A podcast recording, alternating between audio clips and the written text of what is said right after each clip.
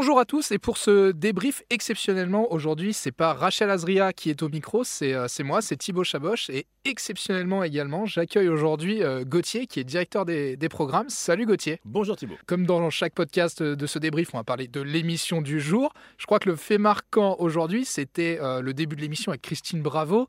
Laurent Ruquier a révélé pen- pendant l'émission que Christine aurait triché sur l'émission passée, donc l'émission d'hier, en regardant son téléphone sur les questions littéraires. Toi avec ton poste aujourd'hui à RTL, tu dois être sous le choc d'apprendre ça.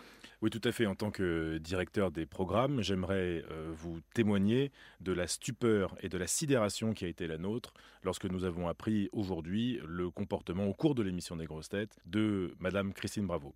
De ce fait, je tiens officiellement à vous faire part d'une série de restrictions et de mesures extrêmement dures et sévères que nous allons prendre à la direction des programmes de RTL à l'encontre de Madame Bravo. Parce qu'il faut le dire, je crois que toi, Gauthier, tu as reçu des messages d'auditeurs qui se plaignaient en disant Mais ce n'est pas possible qu'une grosse tête euh, transgresse à ce point-là les règles. Est-ce que tu peux nous en dire plus sur les sanctions à l'encontre de Christine Bravo? Alors déjà, on a été extrêmement sensible aux très nombreux messages. On a été sensible aussi à la manifestation qui s'est déroulée aujourd'hui, juste après l'émission, au 56 avenue Charles de Gaulle à Neuilly.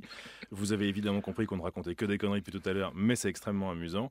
Mais les restrictions seront les suivantes. Elle sera condamnée à venir tout aussi régulièrement aux grosses têtes, raconter tout ce qu'elle sait faire de mieux dans l'émission, mais euh, cette fois-ci sans son téléphone portable. Mais c'était avant tout, non, on, on a- on- on en rigole, c'était vraiment un moment de fou rire extraordinaire. L'important, c'est d'avoir su euh, créer de l'humeur, d'avoir pu développer des grands fous rires dans l'émission, c'est tout ce qu'on lui demande. On s'est marré aujourd'hui comme c'est pas permis. Il y a eu de la culture, il y a eu de l'humour, que de Et il y a eu de la chanson aussi, avec Liane Folly qui a imité euh, du, Sylvie Vartan. C'est aussi ça, les grosses têtes, finalement. C'est euh, le royaume de la polyvalence et de l'humour. Et Liane, dont on était d'ailleurs partenaire à ses débuts quand elle s'est lancée sur scène, si je me souviens bien, son spectacle s'appelait La Folle Parenthèse, euh, elle nous avait tous totalement bluffés parce qu'elle est capable effectivement de faire du Sylvie Vartan de manière extraordinaire.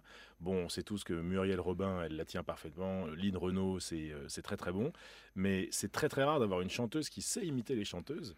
Et elle est, elle est excellente dans ce registre, Liane. Merci Gauthier d'avoir participé à ce petit podcast assez exceptionnel. Ne vous inquiétez pas, chers auditeurs, vous retrouvez dès demain Rachel en compagnie d'une grosse tête pour un nouveau débrief de l'émission.